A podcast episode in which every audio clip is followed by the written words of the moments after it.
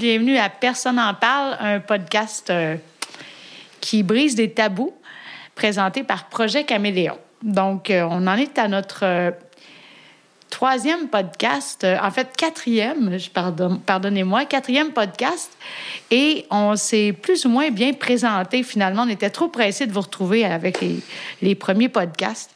Alors aujourd'hui, Daniel, je voulais qu'on en profite pour se présenter. Oui. Euh, qui oui. t'es, toi? Oui, qui je suis, moi? Ben, moi, je suis à la base de Projet Caméléon. Comme Doc Morin, on a euh, mis sur pied ce projet-là il y a déjà euh, quatre ans. quatre ans Quand même, déjà. fin 2017. Ouais. Euh, fait que c'est ça. Je m'appelle Daniel Hervieux.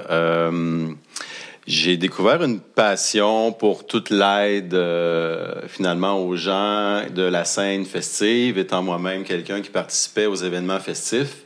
Ben, j'ai vite compris que euh, ça prenait euh, de l'aide pour cette euh, clientèle-là, qui trop souvent, ben, vu qu'il y a souvent de la consommation de drogue d'impliqués, ben, on n'en parle pas, hein, on veut pas encourager, fait qu'on n'est pas là, puis on le cache, puis on dit aux gens de pas consommer, mais on sait que ça marche pas. Fait que euh, c'est pour ça qu'on a parti, Projet Caméléon, moi et Doc Morin. Euh, mais en cours de route, euh, moi j'ai découvert, euh, j'ai mis en fait en action une autre passion que j'ai, qui est euh, la nature, le grand air, l'horticulture. Euh, je suis retourné à l'école dans les dernières années et puis je suis devenu technologue en horticulture. Fait que ça, c'est comme mon autre vie. Mais aujourd'hui, on revient dans la vie des caméléons.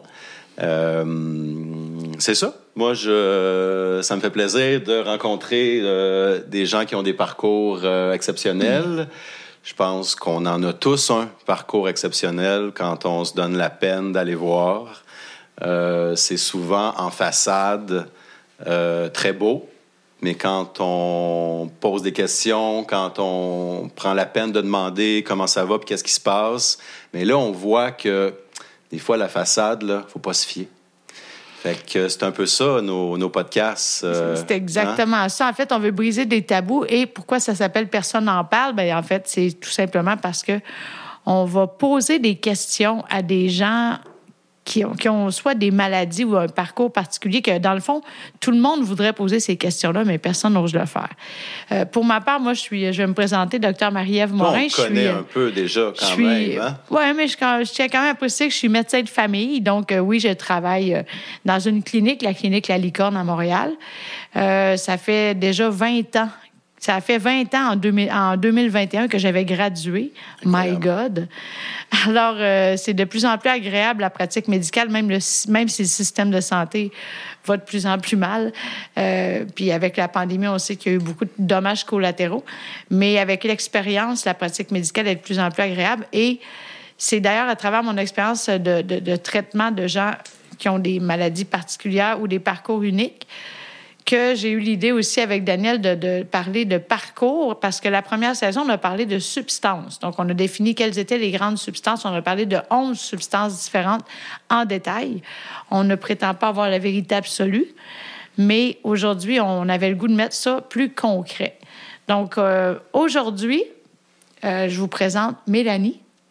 Bienvenue à Personne n'en parle, Salut, Mélanie. Bonjour. Alors, euh, pourquoi on a décidé de recevoir Mélanie aujourd'hui? Pour plusieurs raisons. D'abord, euh, pour, pour, euh, parler, comme à chaque fois, de la capacité d'adaptation de l'humain. Euh, Mélanie a subi plusieurs euh, traumas, si on peut dire, dans sa vie, comme, comme la, plupart des gens ont des traumas aussi.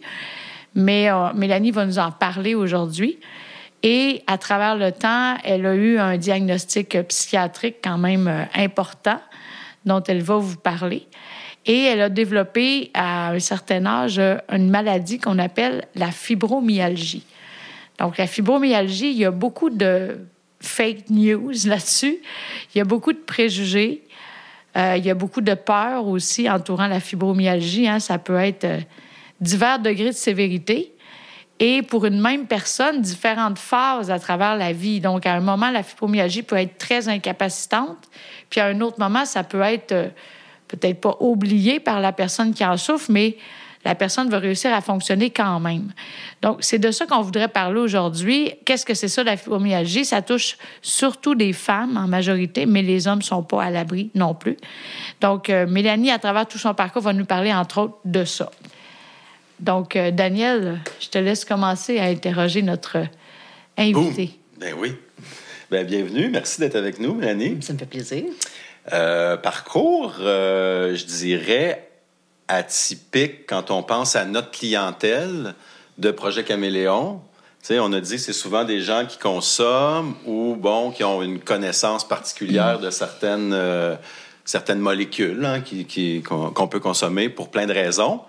Dans ton cas, c'est un peu comme tu disais, Doc, tu as dû combattre des préjugés un peu en raison de, la, de ta maladie, un peu comme ceux qui consomment, dans le fond, hein, a voulu, quand tu parlais de fibromyalgie, euh, tu as dû, j'imagine, devoir te battre au départ pour identifier c'était quoi la, la problématique, qu'est-ce qui se passait avec toi.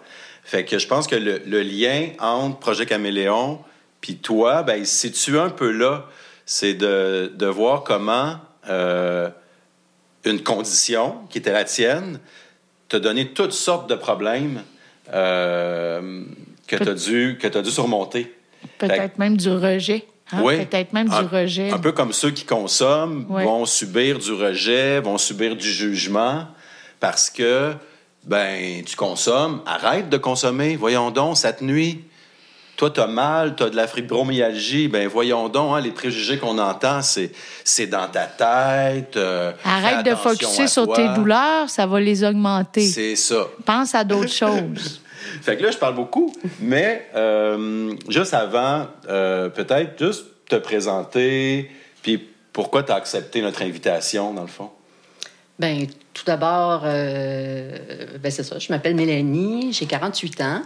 Euh, j'ai un parcours, oui, peut-être qui peut sembler atypique euh, par rapport à votre clientèle habituelle. Euh, puis je viens d'une famille, entre guillemets, normale. Euh, j'ai une petite sœur, euh, deux parents, famille moyenne. euh, j'ai un bac en enseignement. J'ai été mariée, deux enfants.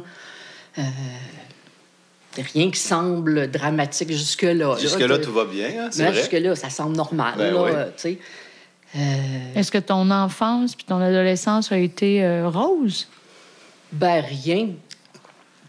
Rien de, de, de, de dramatique. Je veux dire, c'est- Pas d'in- pas d'intimidation pas à l'école? Pas d'abus ou de violence que tu te rappelles? Non, rien, de, rien de plus ou moins que les autres enfants. C'est quand même euh, intéressant, hein, parce qu'on dit souvent que les maladies comme la fibromyalgie vont se développer sur des traumas de l'enfance ou, c'est tout des, Non, ou les non, troubles alimentaires, par exemple. Par On contre, associe beaucoup ça aux abus sexuels et tout ça. Ce que je vous dirais, c'est que je- dès l'enfance, j'avais des symptômes de la fibromyalgie déjà.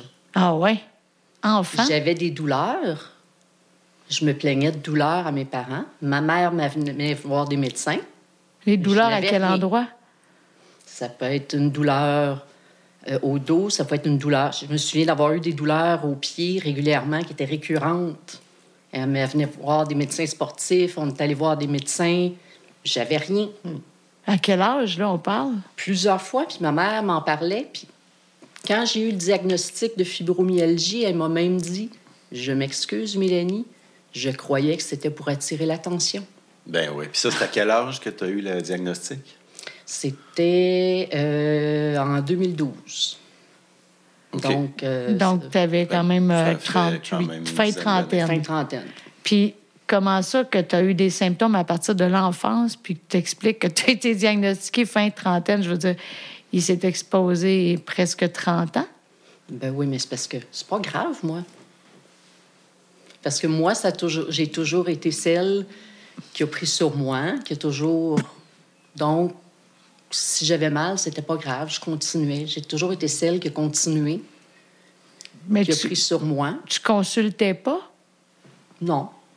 OK, tu consultais pas. Tu, tu pensais que c'était normal d'avoir mal comme ça? Parce que Ben, ça faisait si longtemps? J'ai toujours eu mal jusqu'à un certain point, puis on trouvait jamais rien quand j'étais petite. Fait que c'était normal. Pour moi, j'imagine. Ça, ça- ça fait penser un peu aux enfants qui, sont, qui ont des problèmes de vue, puis qu'on le sait pas. Puis ils voient brouille, puis pour eux autres, c'est normal de voir comme ça. Puis le jour où tu leur mets des lunettes, ils réalisent qu'il y a moyen de voir clair. Fait que j'imagine qu'avec la fibromyalgie, c'est un peu ça. Mais comme c'était pas des douleurs long terme. intenses, c'était des douleurs ponctuelles à ce moment-là. Oui, j'avais des douleurs au dos parce que j'avais une, une scoliose. Donc ça, on savait pourquoi. Mais les autres petites douleurs, Ça a été comme en s'amplifiant, doucement. Ça s'est comme insinué tranquillement jusqu'à... jusqu'à ce que là j'ai eu un médecin de famille qui me connaissait bien, puis qui, qui a vu tout ça s'amplifier, puis qui me puis sans qu'on ait eu nécessairement à faire des, des, des, des diagnostics à, plus finir, parce que euh, j'ai la chance d'avoir un médecin qui me connaît bien, puis qui, qui, qui était capable euh, de me, vraiment de me suivre. Puis à un moment donné, elle m'a juste dit Mélanie, va donc lire sur la fibromyalgie. Puis je me souviens, on était à la fin de l'année 2012. Puis elle dit On va se revoir au début de l'année. Mais quand on se fait dire ça, est-ce que c'est une condamnation ou un soulagement? Ben sur le coup, j'ai fait, je la regarde, je dis C'est pas la maladie psychosomatique, ça Ça, c'est moi qui lui dis ça. Là. Ben oui, hein, c'est pour dire à quel point on a des, on a des préjugés face à certaines, Ça voulait euh, dire- certaines maladies. Ça voulait dire va quoi pour toi, ça? Tu me prends-tu pour une folle? Moi, j'ai fait C'est pas la maladie qui est dans la tête. Ben, Elle, elle- elle m'a dit, elle m'a juste dit Va lire. OK. Moi, je fais comme. Je pars à la maison, puis je vais lire. J'éclate en sanglots. Hmm. On me décrit de A à Z. Sur les 100 symptômes décrits, il y a 80% qui me décrivent. C'est quoi les symptômes euh, que tu peux énumérer? Euh, ce qu'on appelle le fameux fibrofog, le- la, la brume du cerveau, le, le fait d'être. euh, euh, ce que j'essaie d'exprimer en ce moment, là, le- Dans la brume? Dans un la peu brume, comme un peu de- de, de, euh, les, les- les problèmes d'élocution qui peuvent venir avec ça, euh, les différentes douleurs, euh, euh, les euh, colons irritables, Est-ce qu'il y a des symptômes au niveau de l'humeur aussi? problèmes au niveau de l'humeur, euh, problèmes de dépression, euh, problèmes au niveau... Mon Dieu, il y en a tellement. euh, Fait quand on apprend ça, est-ce fait... que c'est plus une, euh, Ben, un soulagement? Moi, j'ai fait... Finalement, Ouais. OK, je sais t'es qui. Mhm. Là, j'ai pu mettre un nom, entre guillemets, sur mon ennemi. Là, j'ai fait, je fais quoi avec toi? Puis est-ce que tu peux nous décrire c'est quoi le genre de douleur que tu ressens? Puis c'est où quand même? Ça ne peut pas être tous les centimètres carrés du corps.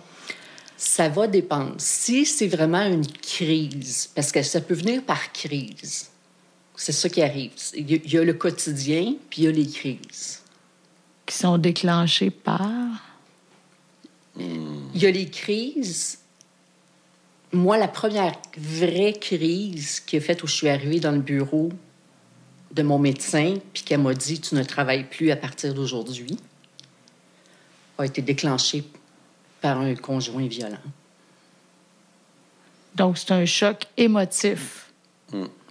Qui a déclenché un syndrome de douleur neurologique. Neuro. OK. Et c'est c'est des douleurs qui sont réelles. Je Oh oui, ça, c'est sûr que les douleurs sont réelles. Et- Ça, on explique ça comment, euh, comment un choc ou un trauma ou une situation qui met le corps et la tête toujours en état d'hypervigilance. Si comment, on pouvait. Si comment on ça pouvait se euh, transmet dans le système nerveux? Daniel, si on pouvait, si on pouvait expliquer ça, on pourrait éviter ces douleurs-là. On le sait pas. En fait, il y a beaucoup, beaucoup de choses qu'on ne sait pas par rapport au système nerveux central, au système neurobiologique. Ce qu'on sait, en fait, c'est que dans la fibromyalgie, il semble y avoir une hyperactivation des récepteurs liés à la douleur au niveau des attaches des tendons. Donc, c'est pas partout dans le corps, c'est vraiment, il y a. En fait, quand on veut faire un diagnostic de fibromyalgie, c'est pas par des prises de sang, c'est pas par des scans et des résonances magnétiques, même s'il faut en faire avant de dire c'est de la fibromyalgie, mais c'est avec 18 points qu'on touche qui sont douloureux souvent dans la fibromyalgie. Et si on a 11, il me semble que c'est 11 points sur 18 douloureux, on a un diagnostic de fibromyalgie. Mais Après avoir exclu après avoir plein exclu, maladies. oui, après avoir exclu la sclérose en plaques, la- la- euh, les maladies médulaires, euh, les AVC, les ACV, euh, la, la maladie de Parkinson, sais, faut, faut éliminer les autres grandes maladies neurodégénératives neurologiques. Oui, OK. Puis là, en fait, c'est par un examen clinique détaillé, puis avoir- après avoir éliminé les autres maladies. Là, je suis pas en train de dire que c'est un diagnostic poubelle. hein, c'est un diagnostic d'exclusion qu'on appelle. Donc, il faut exclure les choses dangereuses euh, auparavant. Oh, bon, Naya euh, vient d'être appelée. Ouais, Fait que, fait que tout ça pour dire que la, la fibromyalgie, c'est une maladie qui est complexe. Quand on dit psychosomatique, ça ne veut pas dire que la personne n'a pas mal. Ça veut dire qu'on pense qu'il peut y avoir une origine psychologique ou psychologique ou psychiatrique au déclenchement de la maladie puis aux crises dans la maladie. Mais si on demande à Mélanie de nous identifier ces déclencheurs, elle ne peut pas nécessairement les identifier à chaque fois. Non. Des fois, ça peut être une accumulation de stress. Des fois, je pense, est-ce que je me trompe, si euh, les changements de température, ça a aussi un Oui. impact. Comme on dit, avant, on appelait ça du rhumatisme. Oui, mais je peux, oui, je peux vous dire qu'une tempête de neige, euh, je peux la sentir. Euh, comme il y a d'autres fois que non. Euh, C'est plus le chaud ou le froid? Question. Le froid est pire. Le froid, OK. Par contre, les extrêmes, OK. euh, comme les, les- les- les canicules, sont catastrophiques pour moi. Ça m'amène euh, des, des, euh, des migraines Des migraines, Ah ouais. ça, c'est... et qui m'amènent à l'hôpital. Fait que la fibromyalgie peut entraîner des migraines. Oui. Ben, et, Ça vice- fait- et vice-versa. ça- là, ça je- peut faire une partie migraine des- peut... C'est pas Ok. nécessairement relié, mais oui, il peut y avoir de la comorbidité, c'est-à-dire la présence des deux. Et l'un et l'autre peuvent euh, C'est- probablement se déclencher, même s'il n'y a pas de mécanisme commun au niveau de l'étiologie, au niveau de l'origine de ces deux mâles-là. Mais en tout cas, je suis empathique à ta cause pour être une migraineuse, moi aussi. Euh, j'ai aucune misère à croire qu'une forte migraine pourrait, à la limite, déclencher des douleurs de fibromyalgie et l'inverse. Donc, c'est deux syndromes douloureux chroniques, récurrents. Puis les. les euh, bon, là, maintenant que tu as eu ton diagnostic, ça fait quand même déjà un certain temps. Ouais. Euh, J'imagine qu'il y a une médication qui peut aider, mais il doit y avoir aussi plein d'autres choses non pharmaceutiques très utiles Oui. pour combattre ça. Fait que toi, c'est quoi qui marche? Ben- ou moins, ou qui marche? Euh, Ben, c'est beaucoup euh, une prise en main. Euh, moi, ça a été de me sortir de, de ma relation violente, tout d'abord, euh, qui n'est pas une chose facile. Ça a pris du temps. Il a fallu que je réalise que j'étais en train de m'éteindre. La journée que j'ai réalisé que c'était. Si je partais pas, j'allais juste pas me réveiller un jour. Ouais. Puis, est-ce que je peux te poser une question comme. oh, On ne l'a pas dit au début, mais nos invités sont toujours libres de répondre ou non à nos questions.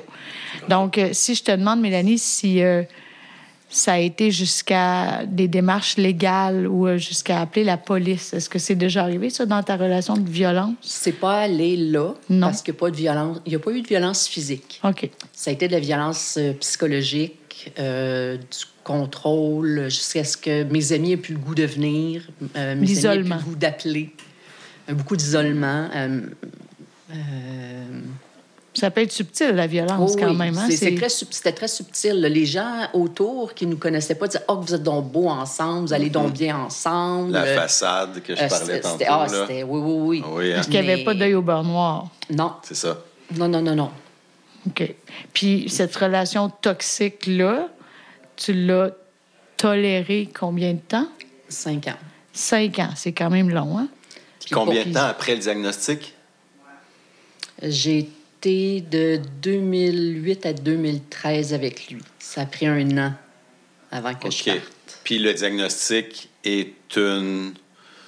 Es-tu un déclencheur de cette prise de conscience-là, de dire, OK, là, je, je suis peut-être dans un environnement qui est néfaste pour moi? Potentiellement, euh, inconsciemment, ça peut-être euh, commencé à, à faire quelque chose, Euh, mais j'étais tellement à un point bas à ce moment-là. Euh, j'étais tellement en mode survie, je... je... Puis c'est- Mon Dieu. est-ce qu'on peut te demander, parce qu'on sait qu'il y a beaucoup de gens dans des relations euh, toxiques, en fait, disons-le, que ce soit de la violence psychologique, sexuelle ou physique. Euh, le but du euh, podcast est aussi de, de sensibiliser à tout ça? Parce que parfois, on la reconnaît juste pas, la violence, en fait. Oui. On la reconnaît pas. Puis, comme une autre invitée nous disait, en fait, la violence, elle peut être extrêmement sévère. Puis ça va continuer, la, la femme ou l'homme qui endure ça va continuer à endurer des coups ou des paroles totalement méprisantes. Et tout à coup, il peut y se passer un tout petit geste, clic, Ouais. et ça va être le déclic pour prendre conscience que c'est toxique puis qu'il faut se sauver de là. Est-ce que tu te rappelles du déclic? Tu n'es pas obligé de nous le raconter en détail, mais du déclic qui a fait que tu as fait Waouh, mais c'est quoi cette relation-là? Dans quoi je suis rendue embarquée? T'es pas C'est drôle, hein? Mais ça n'a même pas été ça. C'est la journée qui est arrivée qui m'a dit je t'aime, puis que j'ai pas été capable de répondre. Ah, ben, tu vois, c'est un bon déclic quand même. Ça a fait. Ça sortait pas. Hum. Puis je suis partie à pleurer. Fait que c'est ça. C'est un- C'est quand même un petit geste C'est ça. qui a fait changer tout le reste. Puis là, il a dit. Là, J'ai dit, regarde, je peux pas. Je peux plus. Elle a dit, on va prendre le temps dans ce cas-là, puis ta, ta, ta, ta, ta, ta. Puis là, après ça, il a recommencé à être pas fin. Puis il a dit, ben, tu devrais peut-être t'en aller chez ton, chez ton ami, nanana. Puis euh, c'est elle qui devrait payer tes affaires. Puis euh, je te regarde laisse faire, je vais appeler euh, SOS violence conjugale, je m'en aller dans un refuge. Mais tu l'appelles pas ça de même, là. C'est. Ben, je suis rendue là. Puis tu l'as fait? Puis je l'ai faite la journée même, puis je suis partie. Puis est-ce que tu le regrettes d'avoir appelé un organisme comme ça? Pas du tout. C'est pas, plus stigmatisant d'arriver là? C'était peur, hein? Parce que tu arrives, puis tu n'as aucun repère. Tu n'as aucune idée où, où est-ce que tu es rendu. T'as- t'as- t'as- tu sais pas qu'est-ce qui arrive. C'est un peu comme ta première journée à l'école. Ça me fait penser un peu aux gens qui rentrent en désintox. Oui. Parce qu'ils s'en vont rejoindre tout du monde comme eux, mais tout le monde a honte d'être là. Mais moi, c'était même pas la honte, c'était plus j'étais perdue. OK. Complètement perdue. Combien de temps? resté combien de J'ai temps? été là trois mois. J'ai fait mon. J'ai été là trois mois complètement jusqu'à temps que j'ai droit à un HLM. Euh, Ça, j'ai trouvé ça difficile. Puis euh, t'avais... T'as t'as pas des... T'as des enfants, toi? J'ai des enfants, mais ils étaient rendus euh, en âge adulte, ils étaient rendus dans leur appartement. OK. Donc, Donc, t'as as arrêté... T'as t'as- tu disais tantôt que tu as un bac en enseignement, mais tu as arrêté de travailler longtemps? Euh, J'ai arrêté de travailler neuf ans. Parce que, vous savez, en médecine, souvent, hein, quand on met des patients en arrêt de travail, on dit qu'après un an d'invalidité, le taux de réinsertion au travail est autour de 5% Fait que je fais juste imaginer quand ça. Moi, je fais juste te dire, quand j'ai une fin de semaine de trois jours, j'ai de la misère le lundi. Fait que quand ça fait neuf ans qu'on est arrêté de travailler, c'est quoi le déclic? Puis c'est quoi? C'est la condition de santé qui est meilleure ou c'est cœurs en titre du- de l'aide sociale? Ou c'est c'est la fierté personnelle, l'ego? Tu- Toi, Dan, être arrêté de travailler neuf ans, Ben, ça te prendrait un méchant coup de pied hein, pour y retourner? Sûrement. J'ai rencontré quelqu'un d'extraordinaire Ah. qui croit en moi.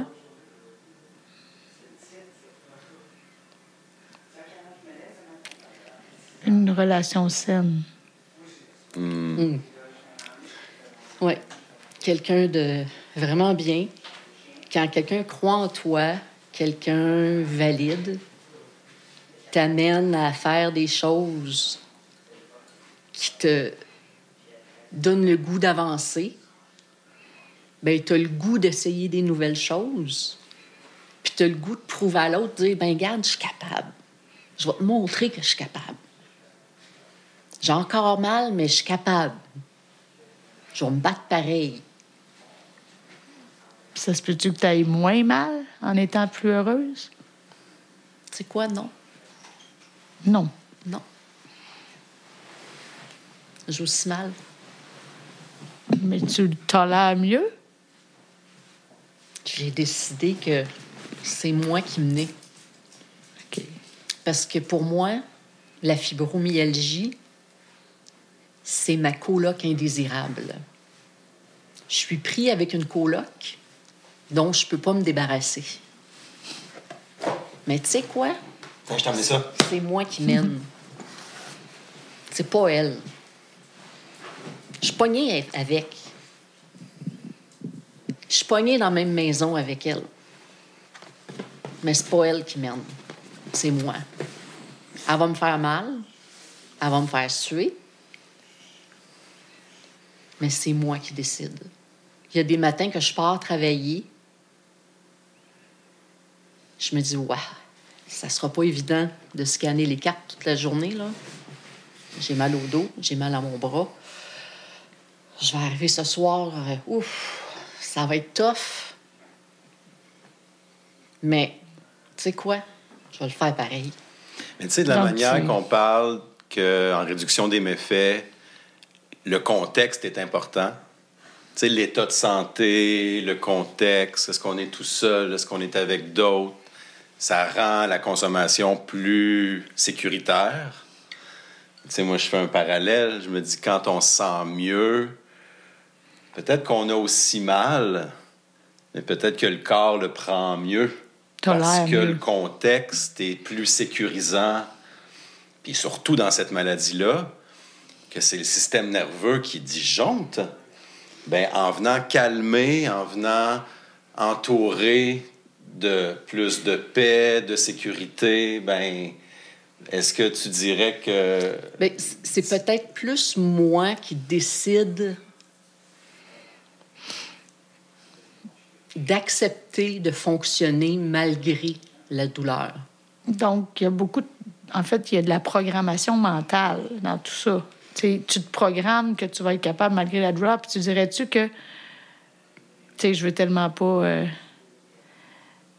Je veux pas juger personne, mais est-ce qu'on s'entend que l'apitoiement. Puis euh, l'apitoiement, je dirais, là. C'est sûr que ça a un impact sur la douleur à quelque part. Si la personne est là, oh, pauvre moi, pauvre moi, pauvre sûr.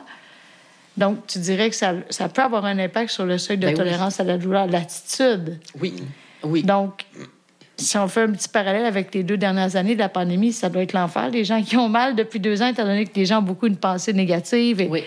Tu penses-tu que ça a eu un impact sur les crises de fibromyalgie? Oui.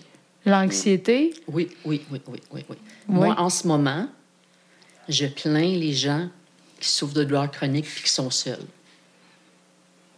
Pour Honnêtement, là. Je les plains. Ça doit être terrible. S'ils n'ont pas un entourage qui les soutient en ce moment, puis qui croit en eux, ça doit être terrible leur douleur. Donc, être seul, c'est quelque chose, mais être seul et souffrant, c'est encore pire, c'est sûr, c'est logique. Mais être seul et souffrant et de s'asseoir dans ça et de s'y complaire, Oui. parce que je l'ai fait. On on se cachera pas, là. C'est des étapes importantes, là. Parce que. euh, C'est le euh, deuil, c'est le, c'est le processus Je de l'ai deuil. vécu. J'ai eu une hernie discale en plus, plus jeune. Puis à cette époque-là, j'ai fait Oh, pauvre de moi, pauvre de petite moi. Puis j'ai pris 60 livres en six mois. Eh boy. Ça a été du sucre et du sucre et du sucre et du sucre et du sucre et du sucre et du sucre. Puis ça a été. Ça te soulageait? Ben oui. Ben D'ailleurs, c'est oui. ça, on disait que tu n'avais pas eu de dépendance à des substances, mais tu as eu euh, un trouble au sucre. alimentaire. Ouais. Au sucre. Sous forme de boulimie, est-ce que tu te faisais vomir Non. ou tu t'empiffrais puis tu Je prenais du poids? Donc, c'était de l'hyperphagie boulimique qu'on appelle. Fait que quelqu'un d'autre aurait pu, pour combattre ses douleurs, tomber dans, Dans l'alcool. dans L'alcool, dans euh, les benzos, les benzos, les, opioïdes, opiacés, le cannabis. le cannabis. Toi, Mais on peut pas tomber dans la C'est le bouffe. sucre. C'était, ça a été les, les, les, les desserts euh, et j'agissais avec le, le sucre de la même façon qu'un alcoolique. Ouais. Parce que je cachais mes biscuits, mes gâteaux des enfants Par je- honte ou parce que tu voulais tout le garder pour toi? par honte. OK, parce qu'un drogué, c'est surtout par tout garder sa drogue Ben, pour c'était, lui pour, qu'il ben, c'était pour les garder aussi, parce que c'était mes biscuits. J'avais les desserts pour les enfants, c'est-à-dire les, les yogourts, les pommes, les, les- les bonnes choses. Les biscuits, le sucre, ça, c'était caché pour moi. Et quand c'était vide, par honte, c'était caché en dessous. Dans la poubelle, je soulevais les déchets pour les cacher. Donc, si tu n'avais plus de shooter du sucre, tu l'aurais fait. Non. Non. Non, parce que c'est bien plus le fun de le manger. Oui, non, c'est bien parce que c'est meilleur pour de le manger. plaisir. Ah, moi Mais aussi, j'aime ça, Il y avait le côté responsable parce que là, il fallait pas que je perde la carte. Il fallait que je reste. C'est pour ça que c'était pas l'alcool, c'est pour ça que c'était pas des drogues. Parce Donc, que tu avais ça, tes enfants à t'occuper. Parce que j'avais mes enfants à m'occuper. ça gèle, Puis, il fallait- mais tu gardes le contrôle quand même. Puis il fallait que. euh, J'étais une fille responsable aussi. J'étais une fille raisonnable. Puis tout le monde comptait sur moi. Puis donc, il fallait que je.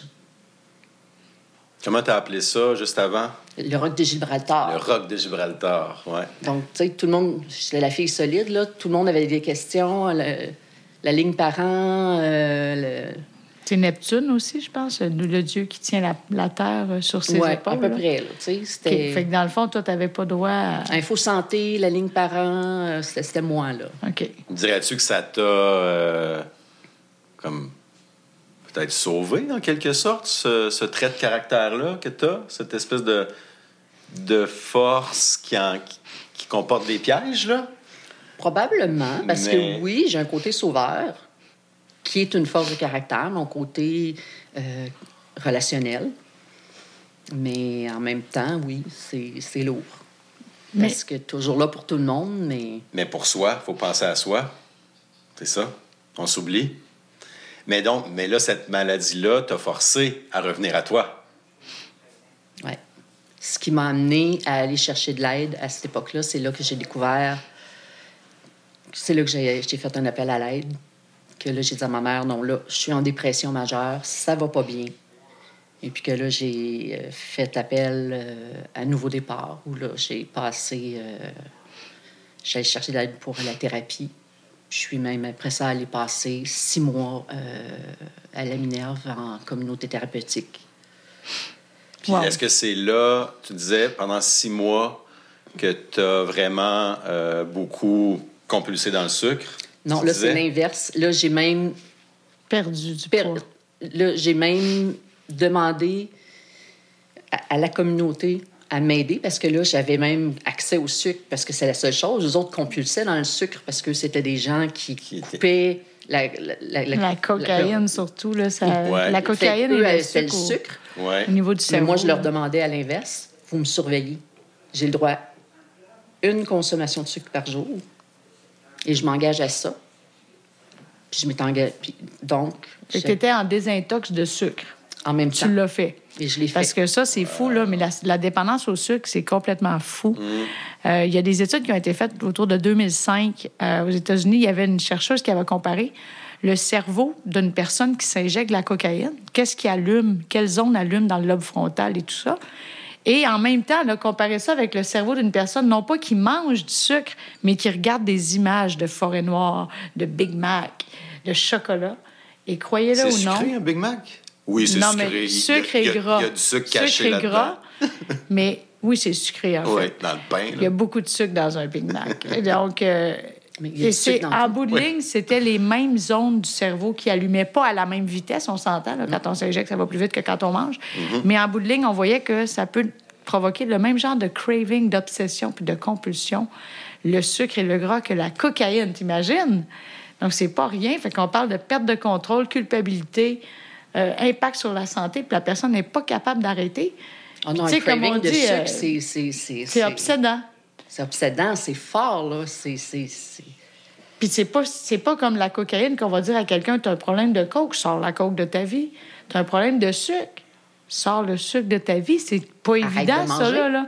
Arrête de manger. Ouais, ça ça. marche pas. Fait que les troubles alimentaires, en fait, ça se compare beaucoup à une toxicomanie. Mais il faut apprendre à vivre avec la substance qui est la nourriture. Et l'état de satiété, l'état de jeûne, l'état d'appétit, tout apprendre à dealer avec ça. C'est un long, long, long processus. Dirais-tu qu'aujourd'hui, au niveau alimentaire, ça va? Oui. Oui, tu as pris combien, combien d'années, tu dirais que tu as souffert de troubles alimentaires, compulsions alimentaires, parce que c'est un long. problème qui est hyper fréquent? C'est long. Je te dirais qu'encore maintenant, ça pourrait m'arriver d'avoir des, des, rechute. petites rechutes, OK. euh, d'avoir... je- plus jamais je vais passer à travers une barre Toblerone au complet. Là. OK. Je l'ai faite régulièrement. Je te parle pas des petites barres. Là. Les La grosses. grosse barre qu'on prend pour les fondus au chocolat, là, Mm. Puis pourquoi tu dis plus jamais? je suis plus capable. OK, ton corps serait plus capable. Je, je peux plus faire ça. Je peux- OK. Mon corps est plus capable de le faire. OK. Parce qu'on compare ça à quelqu'un qui dit je, je pourrais plus boire. Je pense qu'un alcoolique qui reboit pourrait toujours reboire. Mais c'est ça, mais là, je serais mais plus capable plus de le capable. faire. OK. Penses-tu qu'il y a un lien entre l'alimentation, puis peut-être une question pour euh, Doc aussi, mais Oh. entre l'alimentation et euh, la fibromyalgie ou même la dépression? Peut-être que je vais loin avec la dépression, mais mettons, je- Oh oui. restons sur la fibromyalgie. Moi, je te dirais euh, oui et oui. Oui, hein? Parce que moi, je le vois si je fais des abus dans le sucre, justement. Là, si je, tu sais, mettons le temps des fêtes, on mange beaucoup euh, ben, quand on avait des parties. On s'en souvient même pas. On mangeait beaucoup de sucre, puis beaucoup. Puis tout ça, dans les journées qui suivent, là, il y a comme un. Un crash. Puis là, tu, tu le sens? Tu- Puis on le voit au niveau de l'humeur, Oui. mais on, on le sent au niveau. Le corps, il. Tu sais, c'est pas pour rien là, qu'on dit ça. Tu sais, le sucre blanc, le fructose, puis tous ces sucres raffinés, Et synthétiques. l'aspartame. L'aspartame. oui. Ouais. Chers amis qui font de la fibromyalgie, restez loin de l'aspartame. Ah oui, tu penses que l'aspartame augmente Ah, les ouais. symptômes? Ça, c'est bon à savoir. Puis il y a tellement de trucs, justement, par rapport à la fibromyalgie. Autant, je dirais, moi, je dirais qu'il y a un tiers, un tiers, un tiers de, un tiers de pharmacothérapie. Il y a certains médicaments qui vont diminuer un peu. Un tiers de psychothérapie ou intervention psychologique. Et un tiers de motivation et d'attitude. Moi, je pense que quelqu'un qui a les meilleurs pédules au monde, le meilleur thérapeute au monde, mais qui est là, ça fait mal, ça fait mal, ça va toujours faire mal, ça, ça ira pas les, mieux. les habitudes pense- de vie oui, aussi. les là. habitudes de vie, Quelqu'un qui prend un médicament contre les reflux gastriques, mais il n'arrête pas de s'empiffrer, ça prend une habitude de vie aussi. Tout à fait, tout à fait. Puis le, le temps file euh, toujours vite avec nos invités. Euh, moi, Mélanie, il y a- il y, a un sujet dont tu me disais que tu acceptais de nous parler qui me fascine. En fait, c'est ton, ton niveau d'adaptation qui me fascine. Tu as vécu plusieurs traumas dans ta vie, comme plusieurs personnes en ont vécu aussi. Mais il y a un trauma qui, qui est quand même assez unique, qui, moi, je peux même pas concevoir de passer à travers ça. Puis j'aimerais juste que tu nous dises comment, de, de quoi il s'agit, puis comment justement tu as passé à travers ça sans paralyser, là, à la limite, parce que ta fibromyalgie aurait pu se déclencher à ce moment-là? Tu parles des jumeaux? Oui. Oui, ben, en 98, ben, j'ai deux enfants en ce moment, mes, mes deux grands garçons, Jérémy et Nicolas, qui ont 22 et 25 ans. Mais entre ces deux euh, enfants-là, j'ai eu des jumeaux, euh, Marie-Pierre et Marc-Olivier, qui auraient maintenant 23 ans. Euh, ils sont nés le 8 février 98. Ils sont nés à 32 semaines de grossesse. Malheureusement, il y avait une malformation pulmonaire qui fait qu'ils n'ont pas pu survivre. Euh, la malformation s'appelle une hypoplasie pulmonaire, c'est-à-dire il y avait un sixième de ce qu'il aurait dû avoir comme poumon. Donc, euh, il n'y avait aucune chance de survie. Les deux? Les deux. J'ai accouché naturellement pour le petit garçon. Puis la petite fille, l'utérus s'est refermé, donc j'ai dû accoucher par césarienne. Donc, ils m'ont endormi d'urgence pour faire une césarienne euh, classique. Pour la, la sortir, ils ne pouvaient pas faire une césarienne basse. Donc, ils ont dû faire une césarienne classique pour sortir la petite fille, en espérant la sauver. Mais elle aussi est décédée dans, dans la demi-heure qui a suivi. Puis tu as réussi à à pas chavirer dans la dépression à ce moment-là, à pas tomber dans la drogue, à pas à pas avoir d'idées suicidaires. Je veux dire, c'est Je me suis accrochée à Jérémy. J'avais Ton un petit fils, bonhomme OK. à ce moment-là qui avait euh, 20 mois. Mhm. wow, il était collé quand même. Fait que c'était ton rock, lui, là. Ça a été ton rock. Euh, quand je suis revenue de l'hôpital, euh, le lendemain, il, a f- il faisait 40 de fièvre, Jérémy, Jérémy. Hmm. il était malade. Il était dans mes bras comme ça. Je me suis ramassée à Sainte-Justine, il faisait une pneumonie. Le lendemain de la- du retour à la le maison suite au décès des jumeaux. de, de, Bon, de mais ça, t'a fait une méchante diversion. regarde, Ouais. retourne à Sainte-Justine, mais avec l'autre. Wow. Pneumonie. Puis il va bien aujourd'hui. Maintenant, il va super bien. J'ai deux grands garçons en pleine santé euh, qui vont super bien. J'ai eu Nicolas après, après les jumeaux, puis qui est en parfaite santé. C'est un petit garçon euh, pour qui j'ai eu très peur parce que j'ai eu peur de le perdre en début de grossesse. J'ai eu peur de le perdre à la fin de la grossesse parce que j'ai eu une rupture de, de poche, Utérine. de, La de- poche amniotique? amniotique à 34 semaines. Donc, euh, ils m'ont gardé couché à cause de l'histoire des jumeaux. Ils avaient peur qu'il n'y ait pas euh, assez maturé au niveau des poumons. Fait qu'ils m'ont gardé couché jusqu'à jusqu'à 35, presque 36 semaines, jusqu'à temps que le travail se déclenche. Est-ce que tu as des. euh, je te demande ça comme ça, tu n'es pas obligé de répondre. Est-ce que tu as des croyances spirituelles? Moi, oui. Oui, j'imagine. Moi, je Pour euh, passer à travers ça euh, sans tomber dans d'autres choses, je sais pas. Ça prend beaucoup de résilience, mais peut-être aussi un peu de, de spiritualité, j'imagine, de croyance. Ben, écoute, moi, je sais que mes, mes petits cocos sont là avec moi. Ça, ben, j'ai- leur petite boîte ici, là, mais ils sont toujours là avec moi, puis ils me protègent, puis... Ah oui, tu veux-tu nous les. euh, Tu veux-tu nous montrer montrer? qu'est-ce qu'il y a dans cette boîte-là? Oui, puis je pense que j'ai même une photo dedans. j'ai- Je pense que j'ai peut-être une photo dedans. Je pense que oui. Inquiétez-vous pas, les jumeaux sont pas dedans, là? C'est, c'est une boîte souvenir. Puis la boîte a déménagé souvent, fait qu'elle est abîmée. Non, elle est encore toute Elle belle. a du vécu. Puis dans ça, j'ai même des choses. J'ai enseigné dans une école euh, juive, juive assidique quand euh, j'étais enceinte des jumeaux, quelques semaines. Puis quand je suis partie, les enfants m'ont même fait des petits cadeaux que j'ai gardés. Fait que j'ai même des, des petites choses comme ça que les enfants m'avaient données. Avant. Wow. Fait que j'ai même, leur- à travers ça, j'ai leur carte d'assurance maladie. Ils ont voulu que je leur retourne. Je leur ai dit, désolé, non. Fait que j'ai, Il y a des petits trucs, il y a des J'ai des- petits vêtements. Ça, c'est les petits trucs qu'ils donnent à l'hôpital. Wow. Puis est-ce Que tu, les as vus? Oui. Je les ai, je les ai pas vus à la naissance tout de suite parce que j'ai été endormie. Mais je les ai vus Euh, Tu les as tenus dans tes bras. On dit que c'est, euh, on dit que ça l'aide le deuil des parents, un enfant qui. oui, Je sais pas, Dan, Oui. qu'est-ce que tu en penses? S'il vous plaît, Ben, c'est faites-le. clair. C'est clair. Moi, je... ça n'a pas toujours été comme ça. Euh, As-tu une tranche moi, de vie? ma- Ouais, ben, j'ai envie de vous raconter ça. euh, Ça fait 45 minutes? 45 minutes, mais J'ai vas-y, envie Dan. de vous raconter ça. Moi, ma, ma mère a perdu, un peu comme toi, c'était pas des jumeaux, c'était une petite fille. Puis on est en 60, euh, je pense 16 ou 17. Je pense 77. Puis, euh, bon, l'accouchement se passe, accouchement compliqué.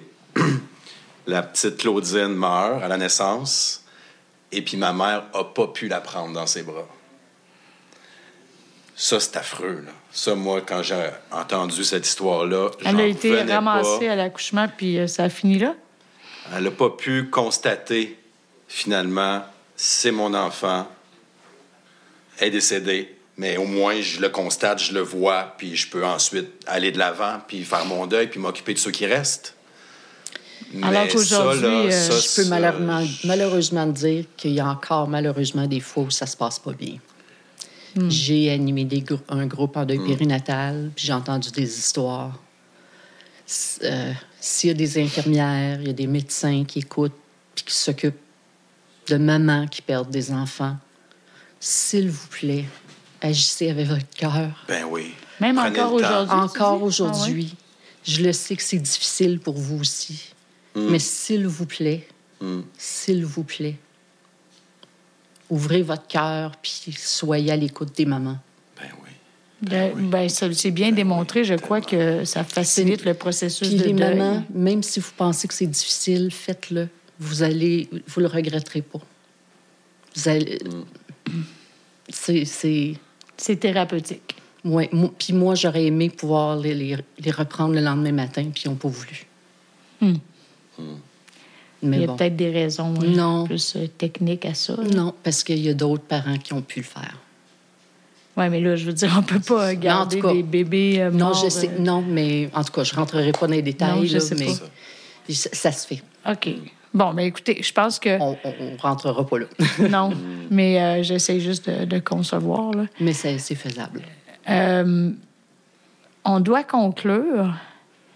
Moi, j'aimerais ça savoir quel message t'enverrais à une jeune fille. Parce que notre, notre podcast s'adresse à toutes les tranches d'âge, mais moi, ma- mon nouveau cheval de bataille, c'est les adolescents, en fait. Surtout avec ce qui s'est passé pendant la pandémie, là. l'isolement, les carences affectives, la- l'anxiété, la dépression. Tout le monde l'a vécu, mais nos jeunes sont encore plus touchés par ça. Euh, Il y en a peut-être des jeunes filles ou des mamans qui nous écoutent, des papas qui ont qui identifient des syndromes douloureux chroniques chez leurs enfants, puis qu'on fait plein de tests, puis qu'on trouve jamais rien. Euh, ça ne veut pas dire que c'est automatiquement de la fibromyalgie, mais si ça l'est, j'aimerais ça savoir quel message tu aurais à envoyer à une jeune fille, une jeune fille fin adolescente, début vingtaine, qui se fait dire qu'elle a possiblement de la fibromyalgie. Ce serait quoi ton message d'espoir ou de réalisme? Bien, premièrement, c'est- là pour rester. C'est plate, mais c'est une réalité. Fait que ça, il faut s'y faire.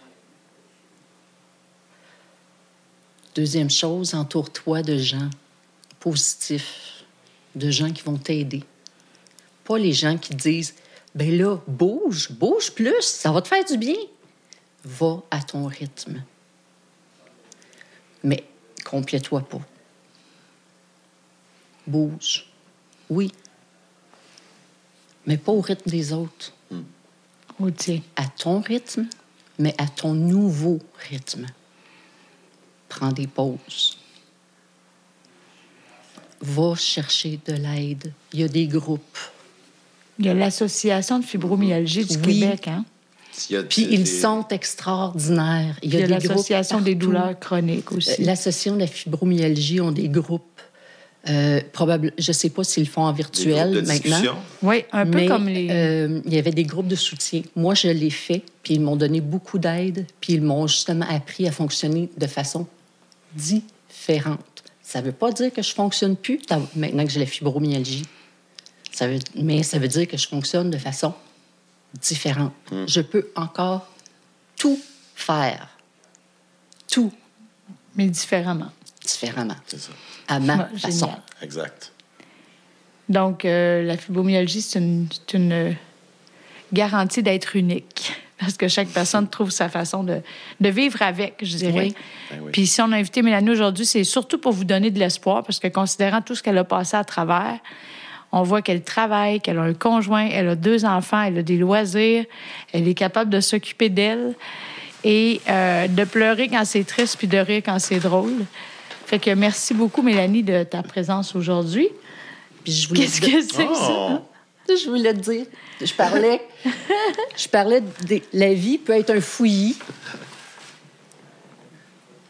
Mais quand on travaille, ça peut devenir autre chose. fais du tricot. Oh, Ben oui, garde ça, c'est cute. Puis sachez que Mélanie a déjà été presque paralysée des membres supérieurs. Elle a déjà porté des orthèses en permanence ou presque. là, il y a J'ai été quelques années un an avec deux orthèses, 24 heures sur 24 dans. Puis là, maintenant, Puis là, elle t'es fait capable du de faire tricot. Maintenant, je fais du crochet. Fait que la vie peut être un fouillis, mais ça, peut devenir. C'est excellent, ça. Merci beaucoup, Mélanie. Hey, merci, Mélanie. Puis, Ouais. euh, Ouais. Prochaine fois, je vais me cogner même. prochaine fois, je vais me cogner Ah. l'orteil sur un meuble. Je vais penser à Mélanie, puis je vais avoir mal moins longtemps. Fait que merci de ton courage, Mélanie, puis euh, Ça me fait plaisir. merci de ton message d'espoir.